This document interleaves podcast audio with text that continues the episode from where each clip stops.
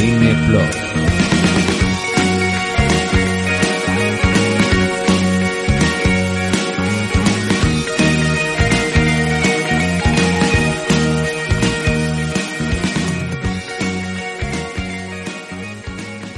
Hola, ¿qué tal? Bienvenidos a Cine Plus. La película recomendada del día de hoy es La Naranja Mecánica de Stanley Kubrick. Para mí, el mejor director de todos los tiempos. Película de 1971 protagonizada por Malcolm McDowell y que fue controversial no solo el año de su estreno, sino que hoy en día aún es controversial en varios países.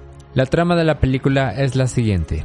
Ambientada en Inglaterra del futuro, la película sigue la vida de un carismático joven de 17 años llamado Alex DeLarge, cuyos placeres son la música de Beethoven, el sexo y la ultraviolencia, y lidera una pandilla a quienes llama drugos y con los que comete una serie de violentas fechorías.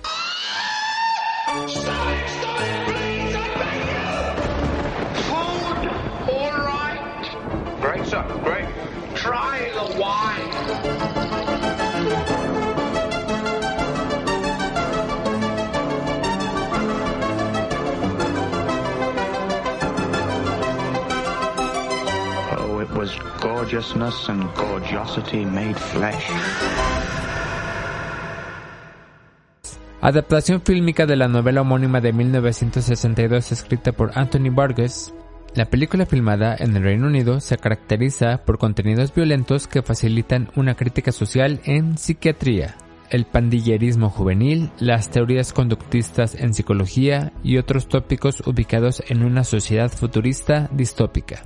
Su banda sonora está principalmente compuesta por pasajes de música clásica, varios de ellos reinterpretados, y en ocasiones, como el caso de los créditos, adaptados por la compositora Wendy Carlos, utilizando el sintetizador Moog. La actuación de Malcolm McDowell se lleva las palmas en esta película que junto con la música y el ya famoso vestuario de los drugos, la hacen una película de culto. La elección de la vestimenta de Alex, una especie de traje para jugar cricket, fue elegida por el propio Stanley Kubrick al ver al actor vestido de esa forma. Curiosidades de la película sin spoilers. Tanta fue la exigencia de Kubrick en la actuación de Malcolm McDowell que el sufrimiento de McDowell durante toda la filmación fue largo y tedioso. Se fracturó una costilla durante la escena de tortura aplicada por sus extrugos. Se rayó la córnea del ojo cuando filmaba el tratamiento de Ludovico. El actor se arrancó el casco de látex con los cables que sujetaban su cabeza y sus párpados en un ataque de pánico después de largas horas. El doctor que está sentado junto a Alex poniéndole gotas de agua en los ojos para que no se sequen era un doctor real. El filme costó 2 millones de dólares y recaudó más de 40. De estos beneficios, el 40% fueron para Kubrick y se aseguró el control total sobre sus películas después de un acuerdo con Warner.